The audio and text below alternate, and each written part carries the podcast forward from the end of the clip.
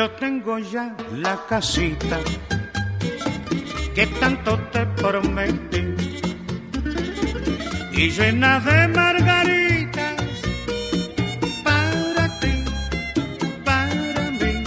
La casa es el bien material más preciado de la mayoría de los puertorriqueños. Además de su hogar, refugio y albergue de sus más bellas memorias, es su inversión más importante, su principal y a menudo único capital, y lo que tienen para dejarle a sus hijos. Ahora seremos felices, ahora podemos cantar aquella canción que dice así, con su ritmo tropical.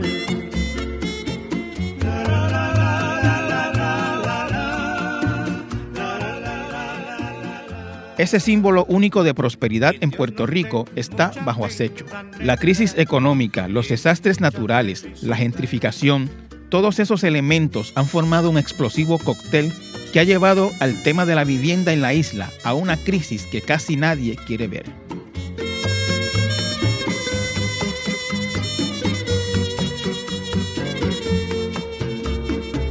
Para completar la dicha de nuestra felicidad. Hace falta una cosita que será, que será. Nuestra invitada de hoy, la licenciada Ariadna Godró, está en el frente de esta batalla. Como fundadora y directora ejecutiva de la organización no gubernamental Ayuda Legal Puerto Rico, combate la crisis de vivienda en todas sus vertientes, orientando a los necesitados de cómo defender su hogar, impulsando políticas de justicia y promoviendo y defendiendo el derecho a una vivienda justa. Acompáñenos a aprender y entender de este vital tema con la licenciada Ariadna Godró.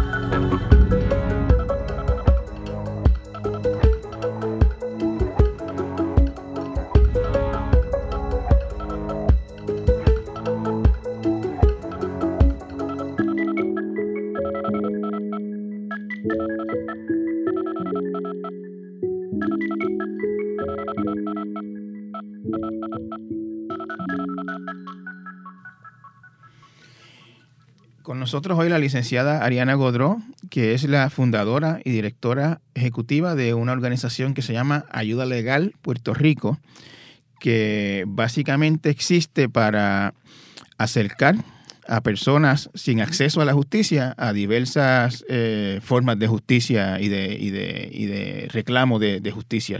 Lo entendí bien, así eso es ayuda legal. Eso mismo es Benjamín, aquí eh, agradecida de estar en este espacio, pero eso mismo es ayuda legal Puerto Rico. Pues antes de llegar a ayuda legal, eh, yo quiero pues que conozcamos un poquito a la, a la, a la invitada, a la fundadora de ayuda legal, eh, la licenciada Ariana Godró. ¿De dónde viene la licenciada Ariana Godró? Mira, eh, yo de dónde vengo, yo vengo de la cooperativa de vivienda Los Robles, vengo de una casa eh, de familia trabajadora, de esas que, que, trabajan al salario mínimo y que hacen pirinos para poder mantener una familia, de una familia de cinco hermanos, eh, y, y, vengo, ¿verdad?, de, de, un proceso y de un espacio social desde donde sé que muchas veces la, el encuentro que la gente tiene con la ley es bien violento. Uh -huh. La gente llega a la ley porque, pues, eh, eh, la, el vino el banco a quitarte el carro o vino el casero o la cooperativa porque no puedes pagar la renta o te cortaron la luz o te cortaron el agua y tienes que hacer una impugnación. Así que eh, desde mi casa estaba bien clara del proceso de que la ley muchas veces llega a quitarte algo. Pasó, o sea, estamos hablando de, eventos reales. En, en, en, su niñez hubo un encuentro violento con la ley de esa naturaleza. Encuentros violentos no solamente en mi casa, sino alrededor, de, de, de saber que cuando eh, las familias no hacen lo suficiente para pagar eh, el Estado para tener dinero o no pueden tener dinero aunque se maten trabajando, eh, el gobierno te quita cosas. Y, y, esa sensación de que te quita cosas, pues la veía no solamente en mi casa o la amenaza de que te quitaran cosas. Y doy esos ejemplos del carro, del agua, la luz, porque lo cuento, a veces lo hablamos con mucha vergüenza pero es parte de nuestras crianzas de familias trabajadoras en Puerto Rico. Eh, y también lo veía ciertamente en la cooperativa. El sistema de cooperativas creado para personas sobre todo de bajos ingresos, eh, con la idea de que tuvieran un techo. Eh, y decido hacerme la primera abogada en mi núcleo familiar y por eso pues para mí es importante reconocer eso, pensando o enamorada de esta idea de que las cosas pueden cambiar, una idea de, justicia social. Eh, yo tengo 36 años, eh, soy una abogada de derechos humanos y en gran medida soy la suma de esas experiencias de la lucha de mi papá y mi mamá. Me imagino que muchas veces cuando decías eh, voy a ser abogada o estoy estudiando derecho, alguien te decía, qué bueno, vas a hacer dinero, vas a ser rica. eso es lo que la gente piensa cuando piensan en abogado muchas veces la gente, yo le digo a veces a la, gente, a la gente, cierra los ojos, imagínate un abogado y la gente se imagina un hombre blanco con el pelo canoso, con un maletín, con un gabán. Y esa es la imagen de los abogados que muchas veces tenemos. un carro europeo. Un carro europeo carísimo. Eh, la verdad es que yo estudié literatura comparada y ciencias políticas y mi mamá pensaba que iba directito a morirme de hambre, ¿verdad? Salir de la Universidad de Puerto Rico a morir de hambre. Y terminé en la escuela de Derecho buscando eh, una profesión que se pareciera a lo que había aprendido en literatura, eh, pero también que pudiera hacer algo distinto. Y eh, no, sé, no me parezco a ese estereotipo de la abogada en muchos sentidos, eh, pero estoy, estoy contenta de, de, ese camino que escogí. Ok.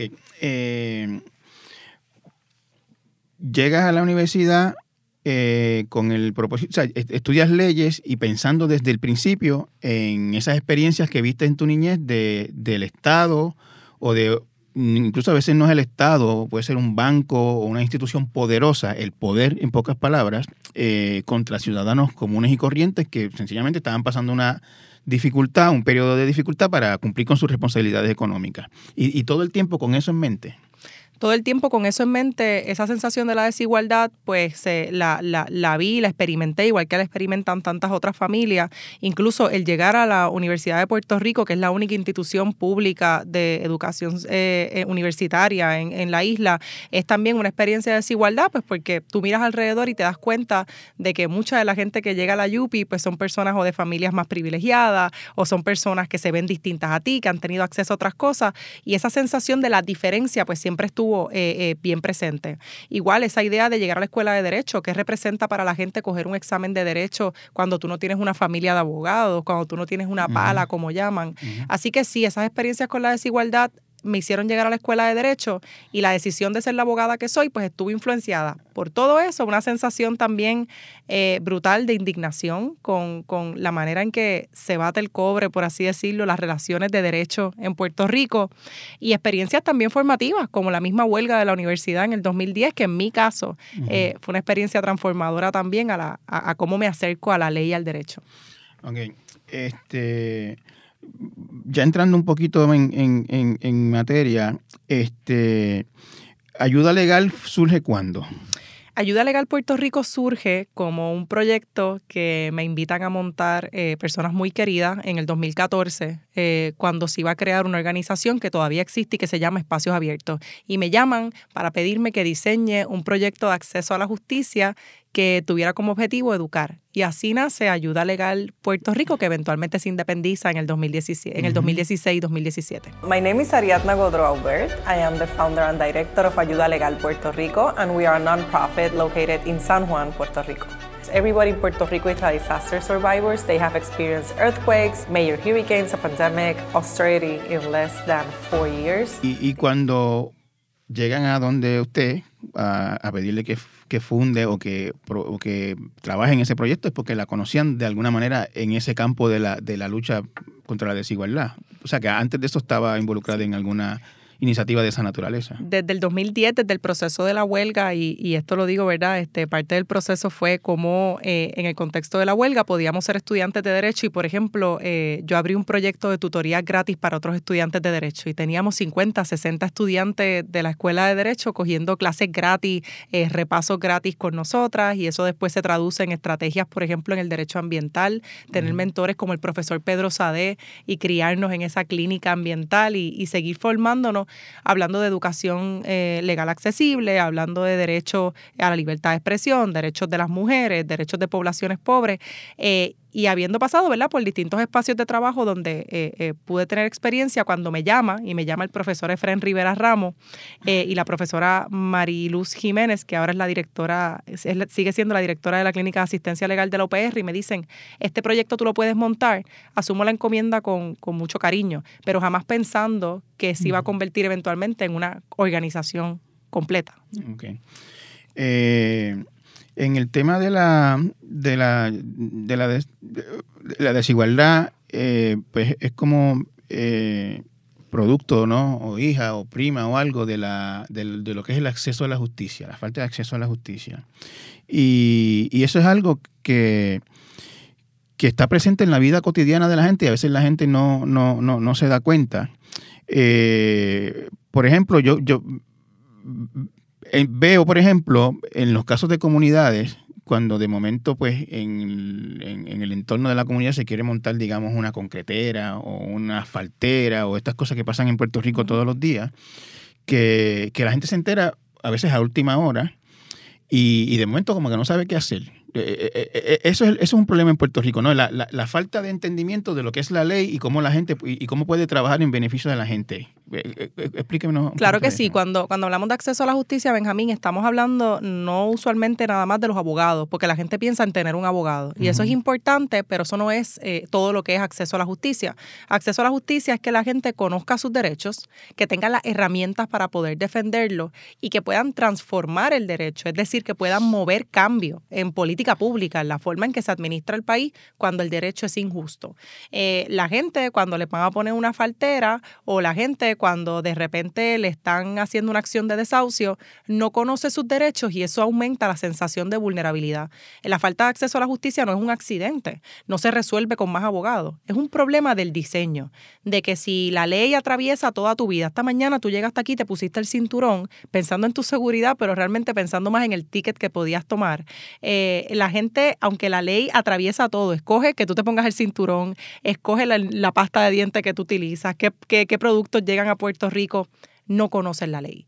Eh, aunque el sistema dice que se presume que todo el mundo conoce la ley, ¿verdad? Y así arrestan personas todos los días, no hay procesos educativos en las escuelas sobre el derecho, las escuelas de derecho son bien élites, por así decirlo, y, y la gente pues se enfrenta a un sistema que no entiende cómo funciona, que está diseñado solamente para abogados o abogadas, y sin embargo el sistema tiene la expectativa no solamente de que la gente cumpla con la ley, sino de que la gente sea ciudadana de ley y orden. pero vamos a ver un, ejemplo. Este, en el barrio tal de tal sitio, este, de momento la gente empieza a ver una construcción extraña en su entorno, a, su alrededor, unas, montando unas torres y qué sé yo.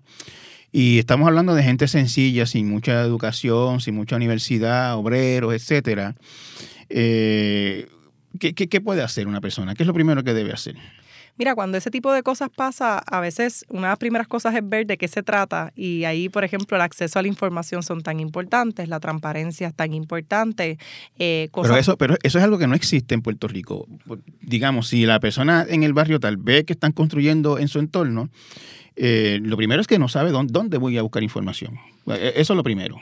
Y eso es lo que no hay, no hay educación. Y lo, que encuentra no lo puede interpretar, etcétera. Eso. Exacto. Así que quisiéramos que esa información no solamente estuviera disponible, acabas de decir algo que es clave, que es que la información legal tiene que ser accesible. Tú no tienes que ser un abogado, tú no tienes que ser un contable, y eso lo vimos en los casos de la Junta de Control Fiscal, o cuando cierran escuelas y de momento te dan estos informes que existen y que nadie entiende, no son accesibles. Y la gente debe tener acceso a la información como una manera de ejercer eh, la defensa de sus derechos. Y empezar por ahí. Otra cosa que hablamos también es que la gente conozca cuáles son los mecanismos. En el caso, por ejemplo, de esa construcción, la gente sabe que existen querellas que existen querellas ambientales, a dónde se presentan, qué trabajo están haciendo las agencias para educar a la gente de forma preventiva. Mira, si tú ves esto, vente y cuéntanos. Pensemos ahora lo que está pasando en Salinas con recursos naturales. Las imágenes de la devastación presentadas por Nogales muestran construcciones y lotes segregados en el Camino El Indio, donde asegura continúan las obras ilegales. El cuerpo de vigilantes tiene la facultad de actuar y siempre tienen la facultad de solicitar eh, apoyo policíaco. Son invasores son invasores. ¿Qué va a pasar con ellos? Eh, lo vamos a sacar. ¿Dónde está la campaña del departamento eh, para que la gente en futuros casos o en ese mismo pueda dejarle saber al departamento esto está pasando, ven y actúa? Eh, pero no lo hay. Eh, y como no lo hay, la gente no se enfrenta al sistema de derechos o a hablar de sus derechos fundamentales hasta que hay una violación terrible. Y a veces es muy tarde en ese Claro, proceso. ¿no? la, la gente ve la construcción y en lo que averigua de qué se trata, Se, acabó la construcción. tiene que ir agencia por agencia porque mucha de esta información ni siquiera está a nivel digital. Después que encuentra el expediente, tiene que buscar un abogado que se lo interprete y después que ese abogado es que se lo interprete, y viene la querella y vienen los términos y todo eso y cuando termina ya la construcción está hecha. Y todo ese proceso más la vida de la persona, que tiene que criar hijos, que tiene que cuidar una por persona, supuesto. que tiene que ir a trabajar, que no se puede dar el lujo de decirle a su jefe, mira, yo no voy hoy porque es que estoy eh, educándome Estoy sobre una- las estoy en una querellas. vista pública de tal cosa. Estoy en una vista pública. Así que por eso es que te digo que no es un accidente, es un diseño para que la gente participe eh, menos y ejerza menos sus derechos. ¿Y, y cómo, se, cómo se combate eso? Porque, pues, podemos decir educación, y claro, en educación, pero tiene el, el Estado que muchas veces está del lado de esta gente que está haciendo estos, estas violaciones interés en educar. ¿Cómo manejamos? ¿Cómo podemos hacer eso? Bueno, es que, es que el interés de educar del Estado no es, no es relevante. A mí no me importa si el Estado le interesa o no le interesa educar. A mí lo que me importa es que el Estado tiene la responsabilidad. Y cuando estamos hablando de derechos humanos, ahora digo yo a nivel legal, eh, el Estado es quien tiene la responsabilidad. Y la, la responsabilidad es la obligación. No es si quiere, no es si puede, no es si está el dinero, es la obligación. Eh, y en este caso, ¿qué se puede hacer? Yo creo que desde muchos espacios hay muchas cosas que cambiar. Eh, creo que la información accesible es clave. Yo creo que las agencias tienen que cambiar. Hace poco hicimos un estudio de la mano del doctor José Caraballo Cueto y el cincuenta y pico por ciento de la gente decía que estaba insatisfecha con el resultado que recibían las agencias. Y las agencias es a donde usted va. Tú vas a la agencia para pelear la luz, para pelear el agua, para pelear este que te cerraron la escuela de educación especial del nene, que no te ha llegado el voucher. Eh, y esas agencias no están funcionando. Las agencias son como FEMA, que nadie sabe qué es lo que hace y que cuando viene el desastre, FEMA es un desastre adicional y la gente no sabe ni cómo defenderse. Four weeks after Maria hit Puerto Rico, I hitched a ride with Army three star General Jeffrey Buchanan as he hopscotched from town to town along the northeast coast. From the helicopter, the devastation was unrelenting. Thousands of power lines snapped like matchsticks. Every other home seemed to be missing a roof or even walls. As the helicopter touched down in the town of Saba, Buchanan set out on foot. It was clear the federal effort was already having problems. Eh, pero también hay que hacer un cambio en los tribunales. El hecho de que los tribunales todavía funcionan como si la gente necesitaría llevar un abogado porque si no, no te pueden defender adecuadamente. El hecho de que la gente que va por su cuenta eh, ya se presume o de que va a atrasar los procesos o que no va a poder defenderse o que es un estorbo. Esas cosas hay que transformarlas. Yo miro también qué podemos hacer desde las abogadas y los abogados. Y desde Ayuda Legal Puerto Rico trabajamos para que la gente no necesite un abogado para poder defender sus derechos. Y es trabajando con que la gente esté en posición para autodefenderse, para autorrepresentarse. Ujú. Representamos también tradicionalmente en los tribunales, pero yo creo que cuando la gente conoce sus derechos, puede navegar sola el sistema de una manera más adecuada. Y Ayuda Legal Puerto Rico ha demostrado eso por los últimos siete años. Lo- lo- lo- los sistemas, lo que, lo que usted llama el sistema en Puerto Rico es, es muy es, es bien complicado. Hay montones de leyes, reglamentos, excepciones, este, zonificación. Hay 20 mil cosas que, que son complicadas incluso para la gente, para, que- para la gente que trabaja en eso. Claro. Eh, es un diseño, le he escuchado decir varias veces que como, como- es un diseño, eh, o sea, se- está hecho así a propósito, adrede, para, para dificultar el- la defensa del ciudadano frente, a la, frente al poder. Yo, eh, es, cuando digo que es por diseño, y gracias por hacer la pregunta, se debe a cuáles son los intereses que el gobierno quiere defender. Por ejemplo, en Puerto Rico existe eh, una necesidad brutal de vivienda.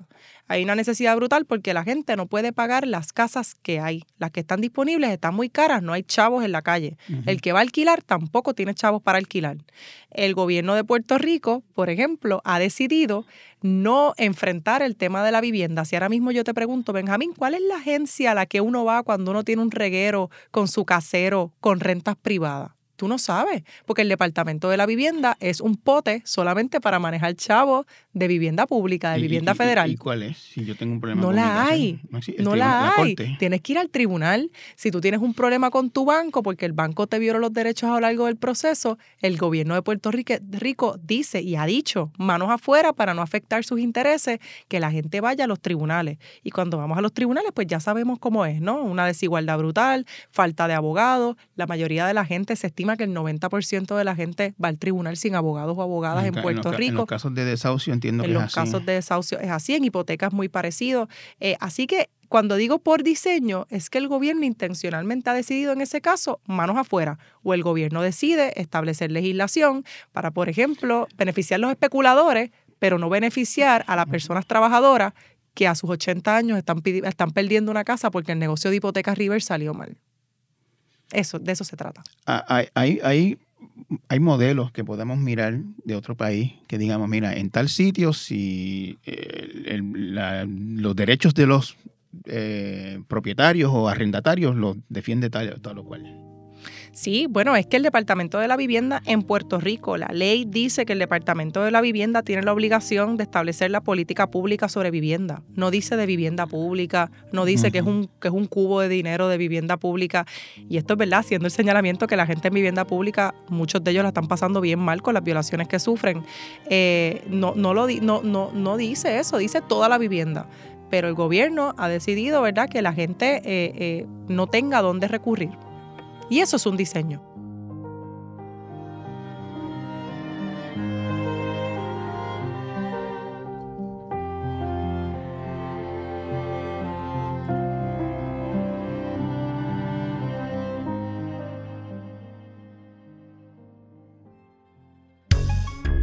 La información y noticias que necesitas para tu día las encuentras en el nuevo podcast En Diario de El Nuevo Día, de lunes a viernes en todas las plataformas de audio o en elnuevodía.com slash podcasts slash en diario.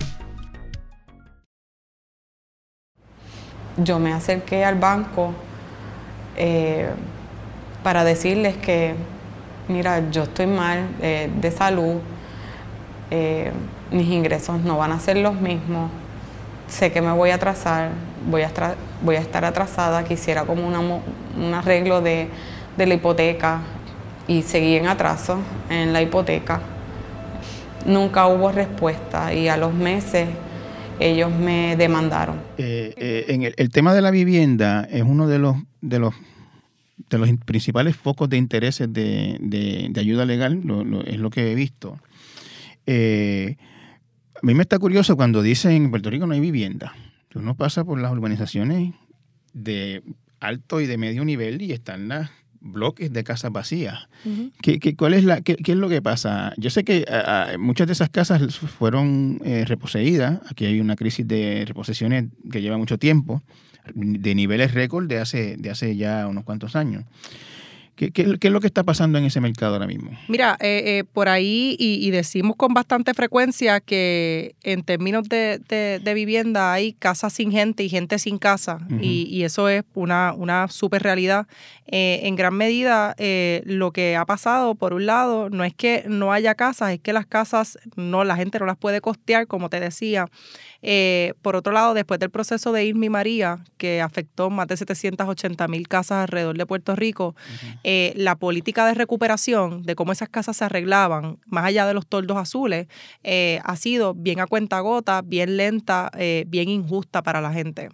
Además, la falta de controles, que no haya controles de renta, que no hayan controles de en cuánto tú puedes vender una casa, literalmente hace que incluso la gente que finalmente logra el voucher de reubicarse, que es un voucher para que usted pueda comprar una casa nueva porque su casa después de María se destruyó y cinco años después usted logró el voucher, no puede encontrar la casa aún teniendo 180 mil pesos en la mano, porque hay lo que se conoce como una burbuja inmobiliaria, que es que las casas que antes eh, costaban 100 mil, ahora están diciendo que valen 175 mil y 200 mil y el mercado empieza a encarecerse.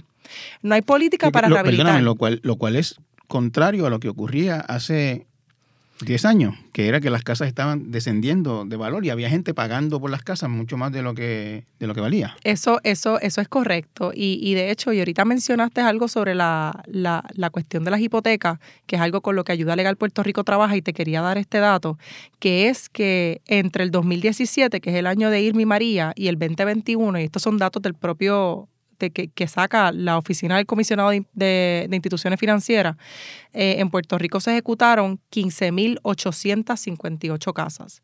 Y te estoy hablando de los años de los huracanes, terremotos, pandemia, habiendo moratoria, habiendo otro tipo de asistencia, 15.858. Poco antes de los huracanes eh, se estaban estableciendo récords también. Yo recuerdo haber trabajado un artículo un año antes de, de María eh, que llevaban unos cuantos años duplicando las ejecuciones del año anterior. O sea, venía subiendo eso. O sea, hay una crisis mayúscula con eso aquí hace ya unos cuantos años. Bueno, hay una crisis, pero la nombramos solamente bien poca gente. Una ejecución es demasiadas ejecuciones. Tras estas expresiones, el comisionado de las instituciones financieras de Puerto Rico, George Joyner, reconoció la emergencia nacional que se vive en la isla con relación a la cantidad de ejecuciones hipotecarias. Se estima que a futuro unas 750 mil personas puedan estar en riesgo de perder sus hogares, lo que catalogó como una tragedia porque tras este proceso se esconden problemas o situaciones familiares fuera de su control. Si vamos desde el 2011 al 2021, que son 10 años, se ejecutaron 41.105 eh, casas. Y cuando digo casas, son propiedades residenciales. cuando, eh, para que la gente lo tenga claro, cuando dicen ejecutaron, es que le quitaron la casa a 41 mil familias. El banco le quitó la casa a 41 mil 105 eh, familias de los últimos 10 años. Lo traigo porque eso que tú mencionas como la crisis. esa es la cantidad de casas de de un pueblo, de una ciudad grande, no de una ciudad pequeña. 41 mil casas privadas familiares debe haber en una ciudad del tamaño de 11 quizás o algo así. Y si hay más o menos tres personas viviendo en cada unidad familiar, eso es un estimado, estamos hablando de un montón de vidas afectadas por el proceso de ejecución de hipoteca. Lo traigo porque cuando hemos dicho en varias ocasiones que hay una crisis, los primeros que la niegan es el banco. El gobierno de Puerto Rico también se ha hecho eco de eso y ha dicho, aquí no hay crisis, la banca se autorregula eh, y lo que hemos visto, ¿verdad? De nuevo, volvemos a la noción del diseño, ¿por qué es tan difícil nombrar que hay una crisis de hipoteca? La gente no puede pagar. ¿Qué, de lo que ustedes saben, ¿qué, pasa con esas familias que perdieron su casa? ¿Dónde están? En la, no, están en la calle durmiendo debajo de un, en un parque, están en otro sitio. Están en Estados Unidos, me imagino, muchos de ellos. Esa información no se recoge, pero es una información bien importante, sobre todo porque, como sabemos, Puerto Rico ha perdido más del 10% de su población, el 11% de su población en los últimos 10 años. Y a veces la gente, un, líder comunitario una vez nos dijo, es más fácil mudarse licenciada de Salinas a Orlando que de Salinas a San Juan. Eso es cierto. Eh, y eso es correcto, ¿no? Así que eh, estamos literalmente perdiendo propiedad, eh, perdiendo, eh, perdón, debo decir, perdiendo población y el gobierno no está haciendo nada. A la misma vez que el gobierno niega la crisis, por otro lado, se va a abrir programas de asistencia y entonces quiere que el gobierno federal le dé dinero para atender una crisis que se atiende a veces sí, a veces no, oportunistamente, ¿no? Sí, y, cuando una persona este, no puede pagar la casa, perdió el trabajo, le bajaron los ingresos, etcétera eh, se incapacitó, que también puede ocurrir. Se divorció. Se divorció. dio una enfermedad crónica, un cáncer. Exacto. Eh, cualquier situación que afecte sus ingresos. Eh, uno tiene la impresión, o yo tengo la impresión, de que si tú no puedes pagar la casa, pues no la puedes pagar. No te, va, no te la van a regalar, ni te la van a... ¿Qué, qué puede hacer una persona que sencillamente de un día para otro no puede pagar su casa? Mira, eh, lo primero que te quiero decir es dos cosas. Primero, la gente llega con una sensación de vergüenza terrible. Una vez en una reunión con la Asociación de Bancos, eh, su presidenta nos dijo que nadie perdía la casa en Puerto Rico a menos que, que la quisiera perder. Y eso no es correcto. La gente todos los días pierde su residencia sin quererlo, con una sensación de vergüenza. La gente deja de pagar la medicina, deja de pagar la escuela, deja de pagar todo con tal de no perder su casa. Eh, nadie pierde la casa porque quiere. El que no puede pagar su casa, ¿verdad? Y, a través de Ayuda Legal Puerto Rico en Derecho a tu Casa tenemos con varios abogados que se dedican al tema de las hipotecas, pero eh, se supone que el banco ofrezca alternativas reales y respetuosas, por ejemplo, como sería la mitigación de pérdida, que es una oportunidad que usted tiene de sentarse con el banco eh, y poder llegar a un acuerdo que va desde eh, cómo transformar los pagos hasta cómo entregar la casa con el menos daño posible, ¿verdad? Tanto a su crédito como a su dinero.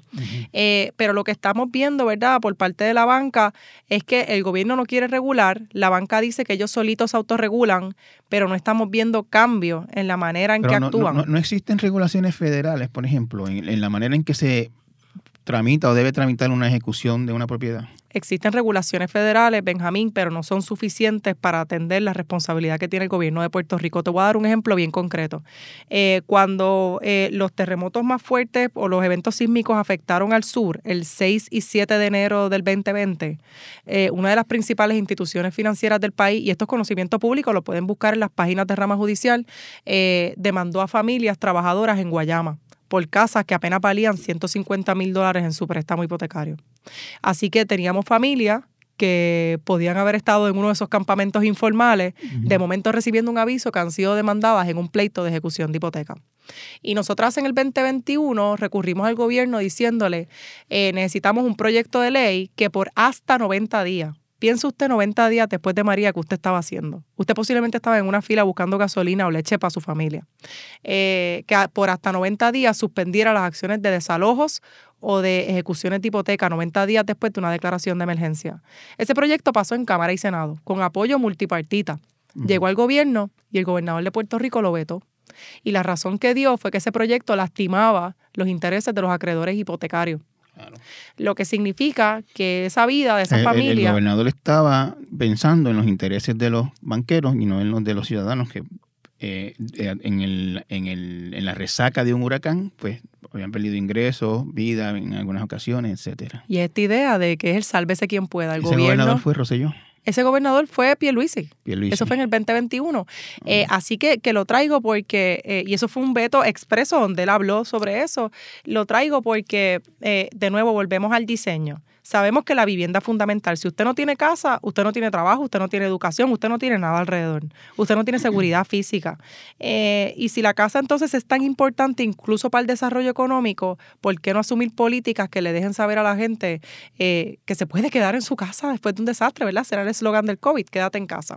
Eh, y lo que hemos visto, pues es, no, es vamos a callar eso, no vamos a tomar acción. Pienso, por ejemplo, en el discrimen a la vivienda, lo que se está hablando ahora, realtors que solamente quieren hablar en inglés, las compras que solamente son cash, no le quieren vender a la gente local. Pues todo el mundo lo sabe. Lo, lo, cubrió la, prensa local, la prensa de Estados Unidos. Está pasando ¿Dónde está la acción? Está pasando, no hay ninguna acción. Está pasando, este, lo sé por propio conocimiento de personas de clase media eh, o incluso clase media un poquito más de media, que de momento no encuentran una casa de su presupuesto. No, están escaseando las casas de, en Puerto Rico de presupuesto que la gente pueda pagar. Este, ¿Ustedes han estudiado o están mirando o, tienen ya una idea de, la consecuencia de, esto de la ley 22 que está, que, es lo que está alterando todo esto? Sí, la ley 22, y quiero aclarar, ¿verdad? que es la ley 60, pero todavía la conocemos como la 22. Eh, pero la, lo, que se conoce como la ley 22, quiero decir, ¿verdad? Que es un síntoma de algo que lleva muchos años ocurriendo en Puerto Rico, y esto es el dato histórico. En 1946 se aprobó una ley que se llamaba la ley de alquileres razonables responsable. Esa ley se derogó, es decir, se dejó sin efecto en el 95, pero esa ley decía, en su artículo número uno, decía, eh, hablaba de un panorama bien parecido ahora, hablaba de la pobreza, de la necesidad de casa, de las corporaciones haciendo lo que les diera la gana y la necesidad de proteger la vivienda a través de legislaciones como esta.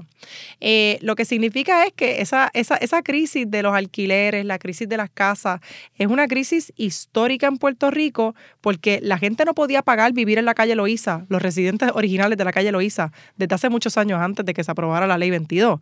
Hablamos de la gentrificación, pues ya eso estaba en Santurce, en todas partes. En el viejo San Juan también ocurrió. En el viejo San Juan.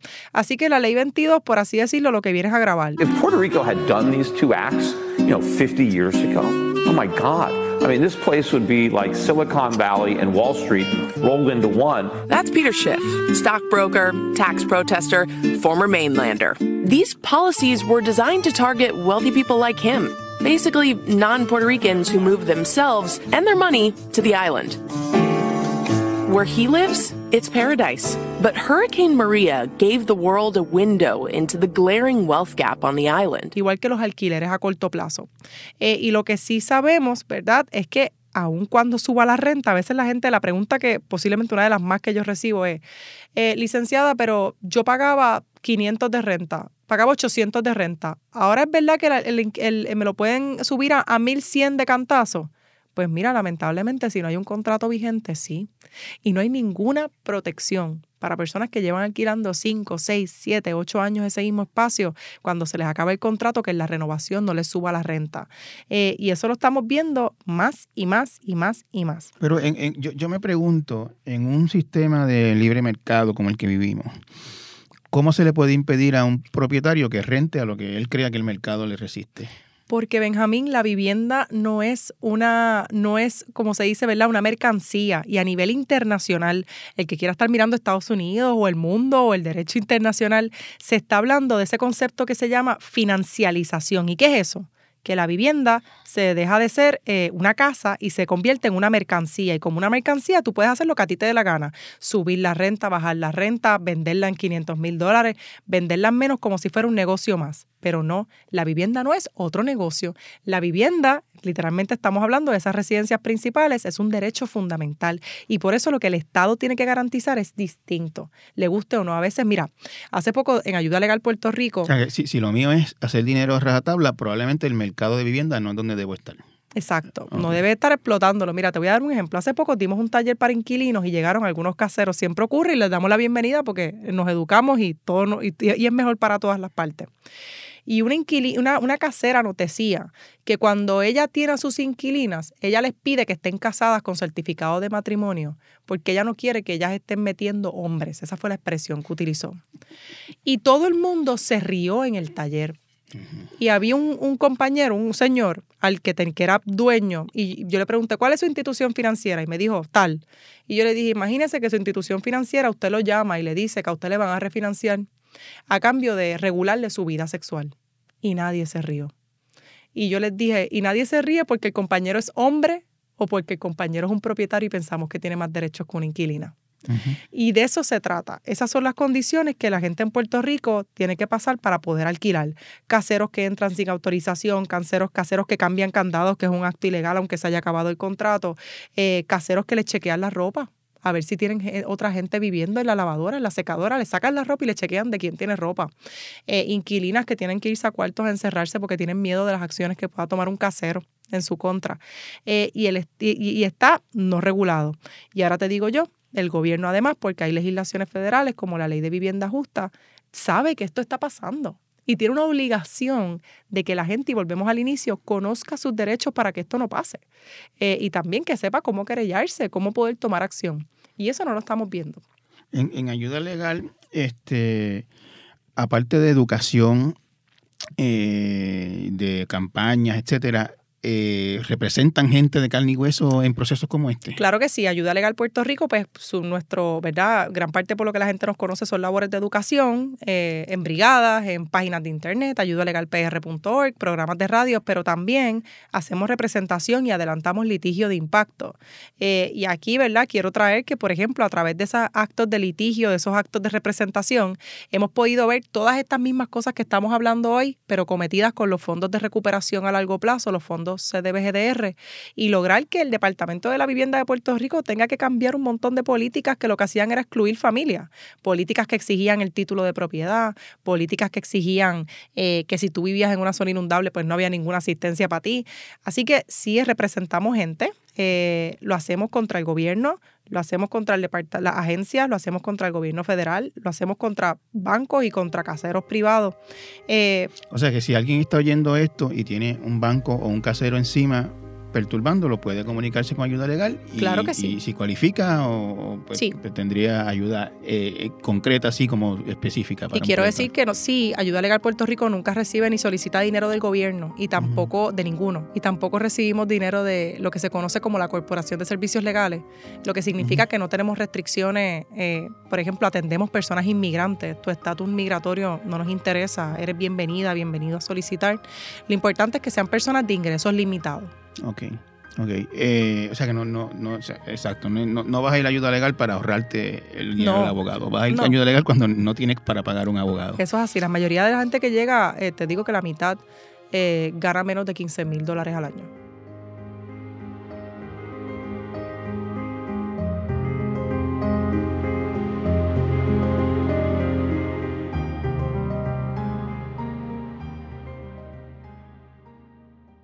Infórmate con hechos y análisis todo el año. Únete a la comunidad de El Nuevo Día. Visita suscripciones.elnuevodía.com.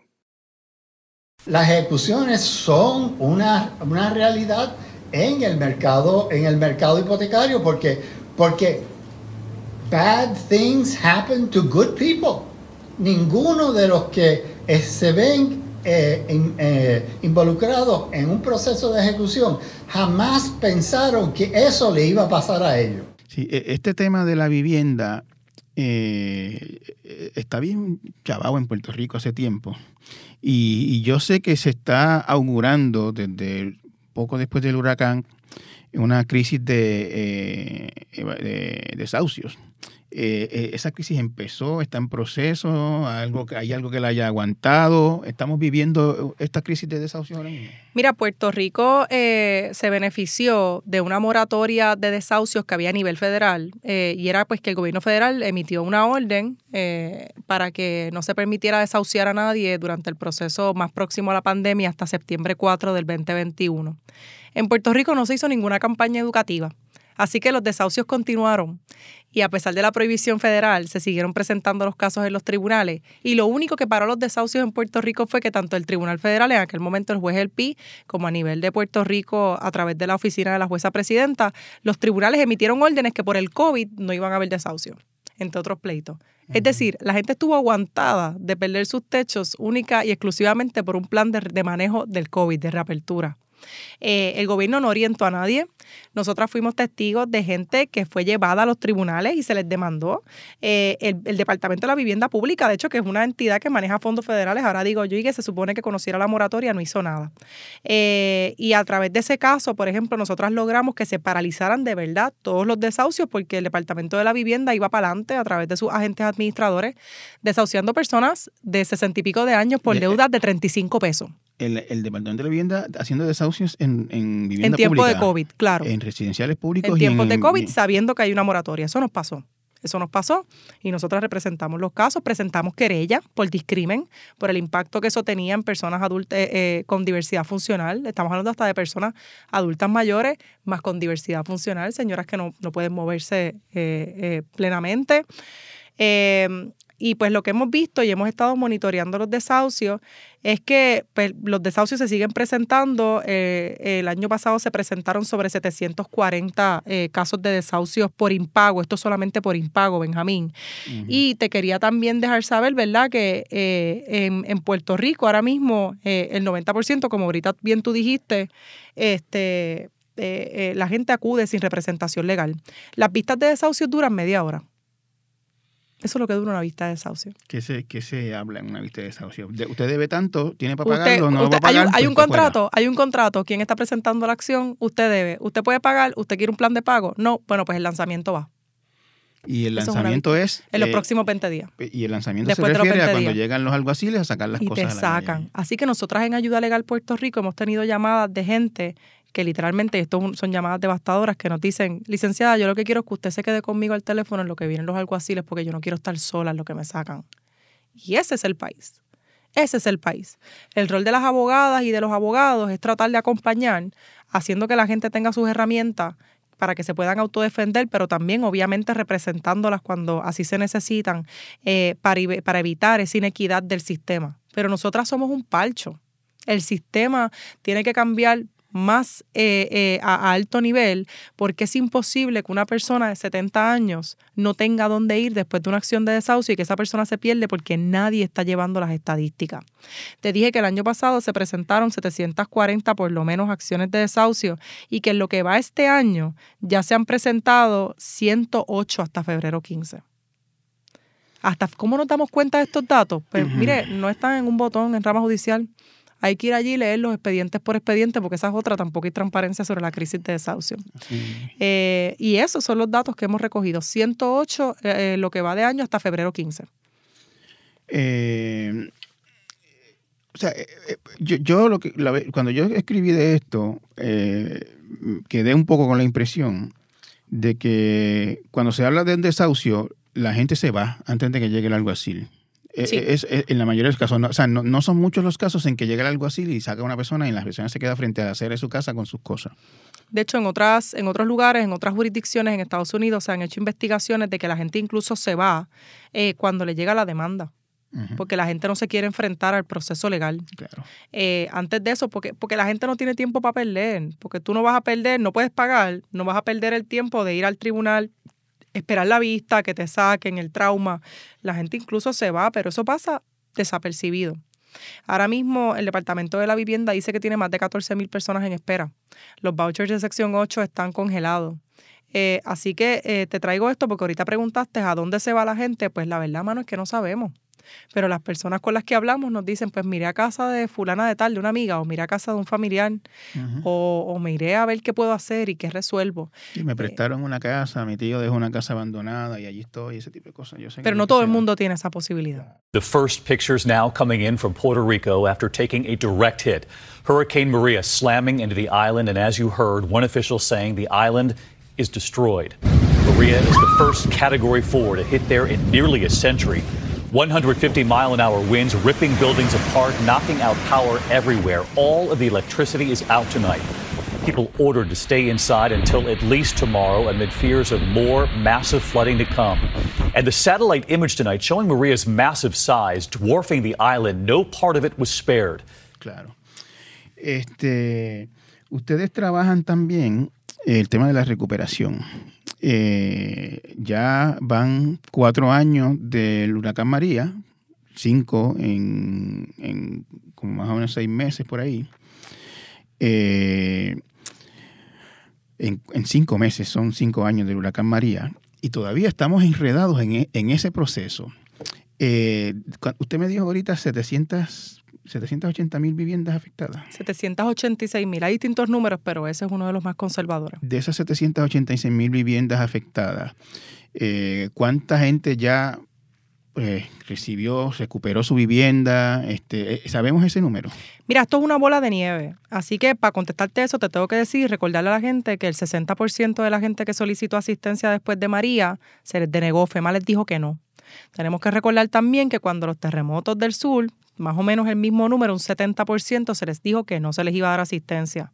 Tenemos que recordar que Tu Hogar Renace fue un fracaso, que se acaba de ganar un informe de la Oficina del Inspector General sobre las irregularidades que se negaron por tanto tiempo en Puerto Rico y que le decían a la gente que, era mentira, que se estaban inventando y que cobrar un inodoro a 600 dólares, pues estaba bien, que era aceptable. Eh, y el programa... No hay problema. Yo recuerdo una cita bien fuerte del secretario de Vivienda de entonces, eh, Enseñat, Gil Enseñat, eso no es problema, FEMA paga, dijo él. Exacto, y ahora hay un informe de la Oficina del Inspector General. Eh, cuando hablamos, y estos son los datos también al 15 de febrero, y de nuevo estos datos los tenemos porque todos los meses hay que enviar una solicitud de información formal al Departamento de la Vivienda para que libere datos que todo el mundo debe tener.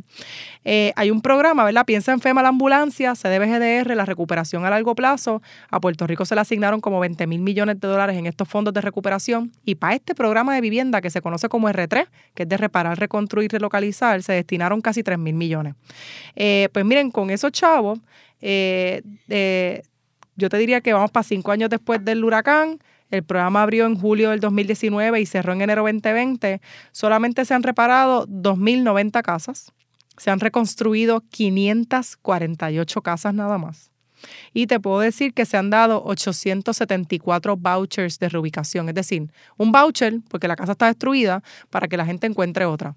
Y de esos 874 vouchers, Benjamín, solamente 44 personas han logrado obtener una casa. Es decir, has reconstruido 548, has reparado, eh, has, reconstruido 548 y de vouchers de reubicar has dado 874, pero solamente 44 personas han conseguido. yo, yo, oigo eso y, y, le digo francamente, me quedo sin, me quedo sin preguntas, porque es como tan absurdo. Sí. ¿Qué, qué, qué, ha pasado? ¿Es incompetencia? ¿Se están robando el dinero? Este, ¿Insensibilidad? ¿La burocracia? ¿Qué, qué, qué, qué pasa? Mira, yo primero quiero decir varias cosas. Estos reclamos Ayuda Legal Puerto Rico, que somos quienes lideramos los esfuerzos de abogacía sobre este tipo de fondos, los hemos llevado al Congreso, se han llevado donde la secretaria de HOT, que estuvimos reunidos la semana pasada entre otros grupos, los hemos llevado al propio departamento por los mismos años. Y en parte o en gran medida, eh, la razón por la que los fondos van tan lentos es por la falta de preparación del Departamento de la Vivienda, pero también la falta de voluntad de acoger cambios que son eh, por así decírtelo, eh, sencillos de aplicar y que no les ha dado la gana de aplicar. Te voy a dar un ejemplo. FEMA denegó 77 mil solicitudes a gente porque no tenían un título formal, no tenían un papel que demostraran que son dueñas. Nada en Puerto Rico exige que tú registres un título de propiedad, nada en Puerto Rico exige que tú tengas un papel que demuestre que tú eres dueño. FEMA sabe por sus reglas que nada exigía el título. El gobierno de Puerto Rico lo sabía. Ayuda Legal Puerto Rico tuvo que pelear contra FEMA y para porque esas denegatorias fueron injustas y además de atender a miles de familias en el proceso de los huracanes, eh, logramos finalmente pelear con FEMA y que FEMA cambiara la guía. La, ya FEMA reconoce que usted para temporada nueva de desastres tú no tienes que tener un título para recibir chavo. El Departamento de la Vivienda, sabiendo que estábamos ganando y que habíamos ganado, puso la misma restricción en un país donde el 50% de la gente no tiene título en sus fondos de recuperación. Y eso lo que hizo fue detener el proceso arbitrario, hacer que familias estuvieran años, a que estén años todavía esperando un techo. y, y, y, yo sé, porque yo trabajé con ese tema en la resaca del huracán, hay gente que se le deniega la ayuda por no tener un título de propiedad y como no lo tienen, pues se quedan así, sencillamente este, bueno, me lo denegaron y ahí quedó. Y eso fue arbitrario, fue incorrecto. FEMA acaba de aprobar una guía, ¿verdad?, que adoptan el lenguaje que ayuda Legal Puerto Rico, una organización en Puerto Rico trabajó y que benefician al resto de, la, de, procesos y desastres que pasen eh, en Estados Unidos, pero que no se aplican retroactivamente. Y eso es una de las luchas que tenemos ahora mismo. El proceso es que, ¿qué va a hacer vivienda para cambiar esto? Mira, yo te voy a dar un número que también asusta.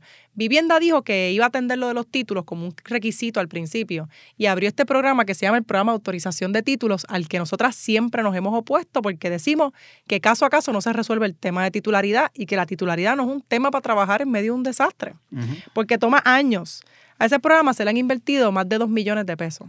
¿Sabes cuántos títulos se han logrado registrar? 44 títulos en el registro de la propiedad.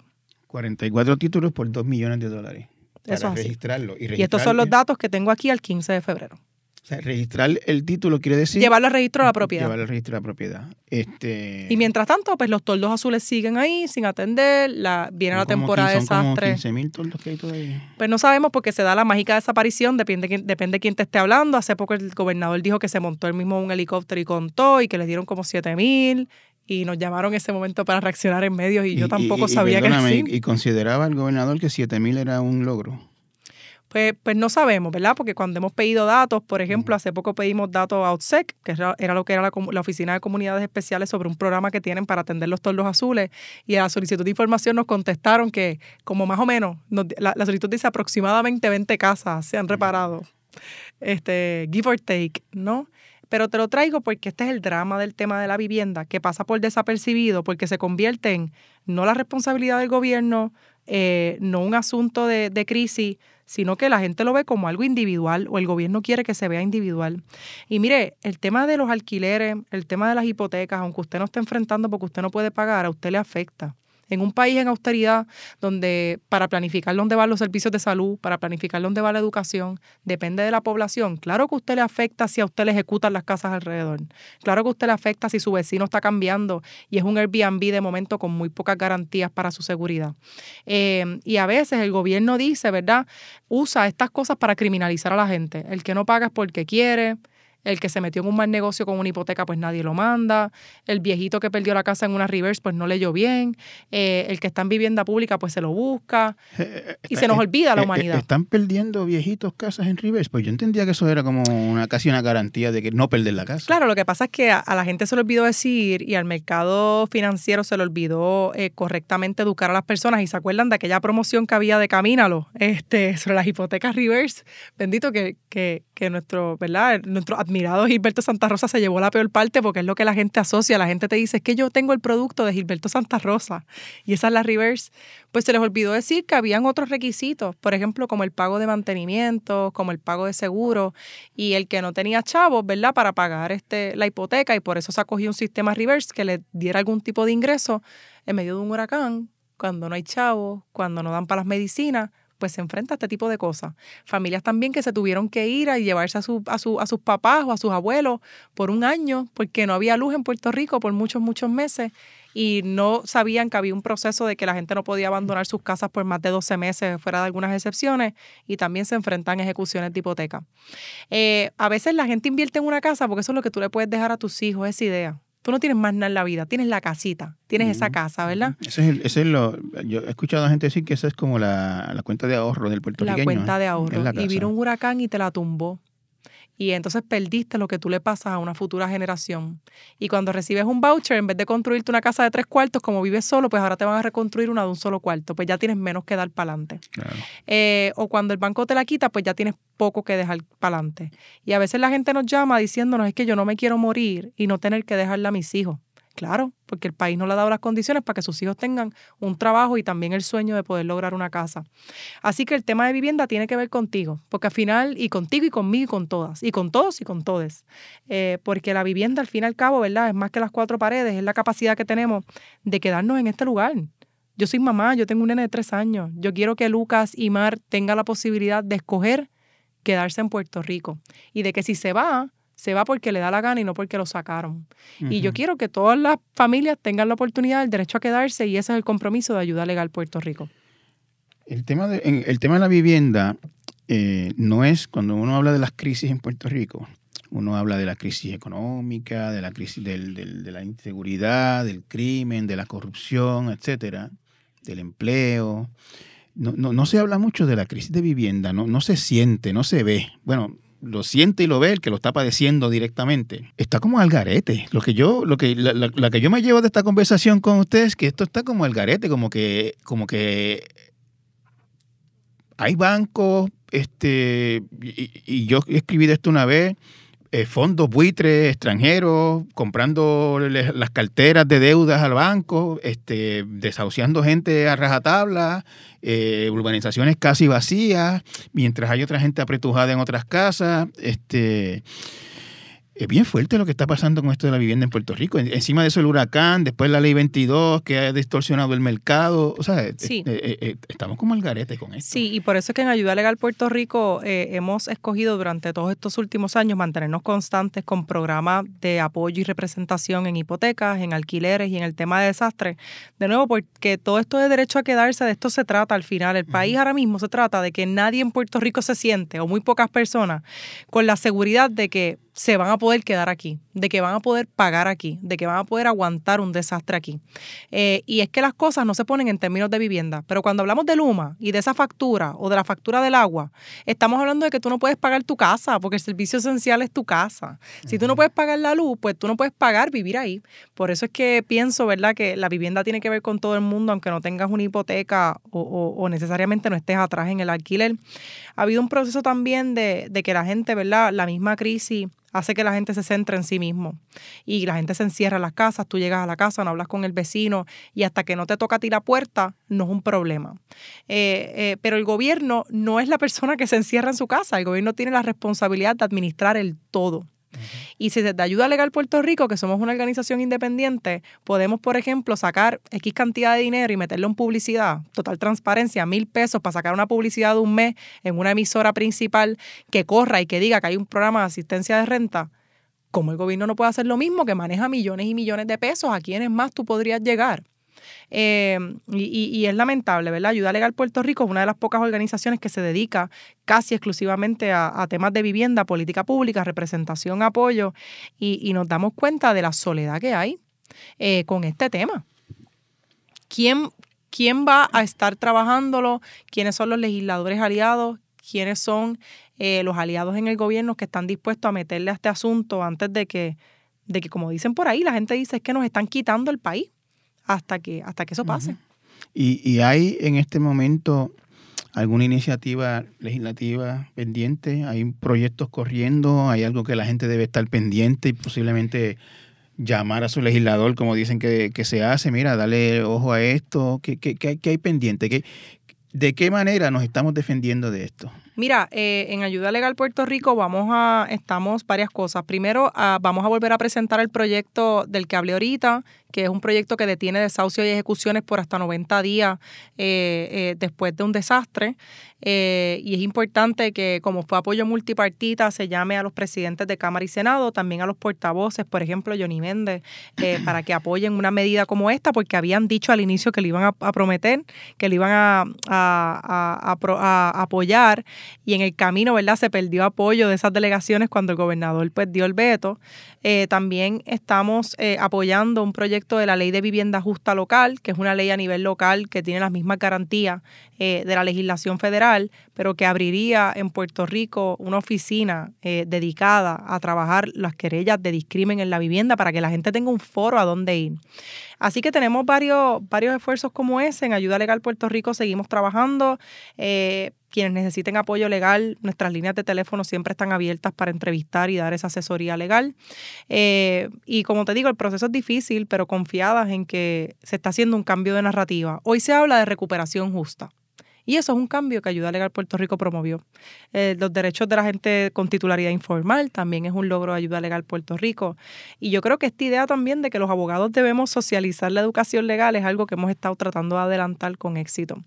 Yo hablo de nosotras porque nosotras somos eh, ochenta y pico por ciento de la Ayuda Legal Puerto Rico, somos mujeres y en nuestra gran mayoría yo creo que casi casi todas somos abogadas de primera generación que venimos de espacios de clases trabajadoras o clase baja, lo llamado clase baja, y eso influye en la manera en que nos acercamos al derecho. Eh, y conscientes pues de nuestro rol político y ético, estamos aquí haciendo pues lo que podemos hacer con las herramientas legales que tenemos. Dan abasto, licenciada. Bueno, abasto no, no, da a nadie, ¿verdad? Yo no sé, usted uno se levanta por la mañana destruida, como yo digo. Destruida. Destruida. Destruida. Este, no, no damos abastos para la necesidad pero que mucho trabajo se hace en esta oficina y que mucho trabajo se hace en las otras organizaciones que, que, que están mañana, tarde y noche eh, apostando a esto. Y estuvimos presentes en los terremotos y estuvimos presentes cuando el COVID y estuvimos presentes acompañando madres trabajadoras con esos procesos del PUA nefastos y terribles. Eh, y estuvimos en los huracanes, el 24 horas después de los huracanes, yo eh, meses después con la pipa, con Lucas Gimán, vimos a un montón de pueblos donde decía FEMA que no podía llegar porque eran inaccesibles. Y ese es el mismo compromiso que tenemos hacia, esa nueva, hacia esta nueva temporada de desastre. Este, eh, y nada, pidiendo a la gente también que nos apoye, que nos busquen en redes sociales, que cuando vean una brigada de alquileres, de, derecho a tu casa, de temas de vivienda, vayan, que rieguen la voz. Eh, que la gente necesita conocer sus derechos porque se le hace bien tarde y que si reciben una demanda del tribunal, una carta del tribunal, una amenaza, busquen ayuda rápido porque el tiempo apremia. Muchas gracias, licenciada. Gracias. Encantado de haberla tenido aquí y aprendí muchísimo y espero que la audiencia también. Gracias a ti. Un abrazo.